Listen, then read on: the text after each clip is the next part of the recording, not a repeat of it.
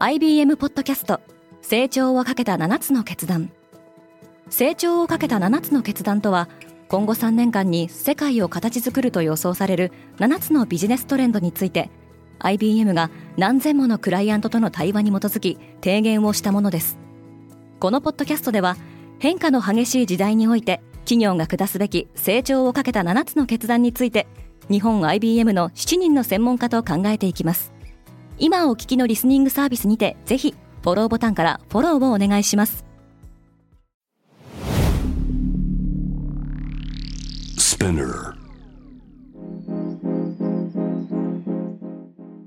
おはようございます。ケリーアンです。7月26日火曜日世界で今起きていること。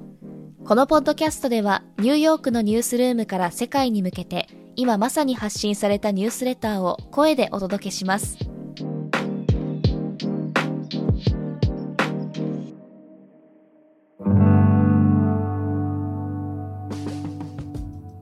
ロシアはノルドストリームを用いたヨーロッパへのガスの供給を削減する。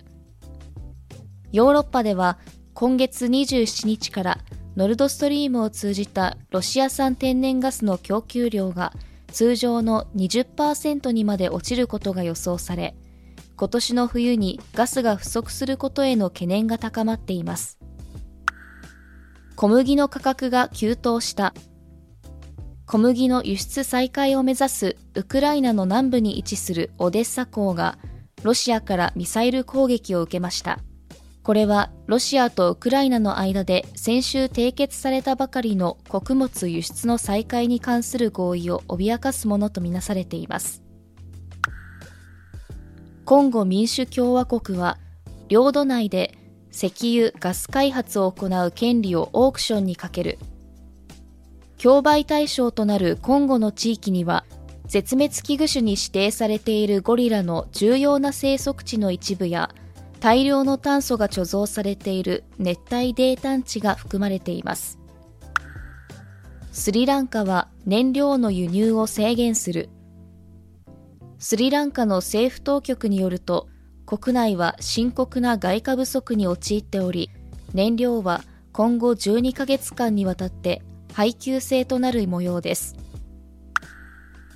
ミャンマー国軍が国家の民主化を訴える活動家4人をテロ行為で処刑した。ミャンマーで死刑が執行されたのは1988年以来のことです。中国が国内の不動産ファンドを救済する。債務の危機と住宅購入者の抗議にさらされている中国の不動産市場に対し、中国政府から最大で440億ドル、日本円でおよそ6兆円が投入されます。ユーロビジョン2023の開催地はイギリスに決定。2022年の優勝国であるウクライナに代わり、イギリスのどこかの都市が開催地となります。今日のニュースの参照元は概要欄にまとめています。明日のニュースが気になる方は、ぜひ、Spotify、Apple Podcasts、Amazon Music でフォローしてください。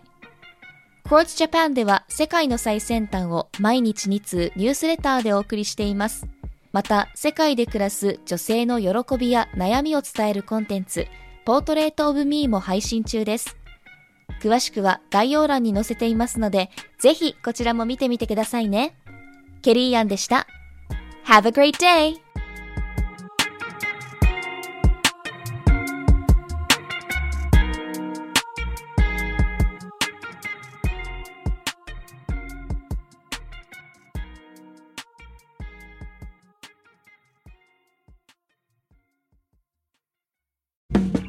リスナーの皆様より多くのリクエストをいただいている話題のニュースを深掘りしたエピソードを週末の有料版で配信中です。今なら1ヶ月無料トライアルを実施中。詳細は概要欄に記載しています。この機会にぜひ聞いてみてくださいね。感想ご意見もお待ちしています。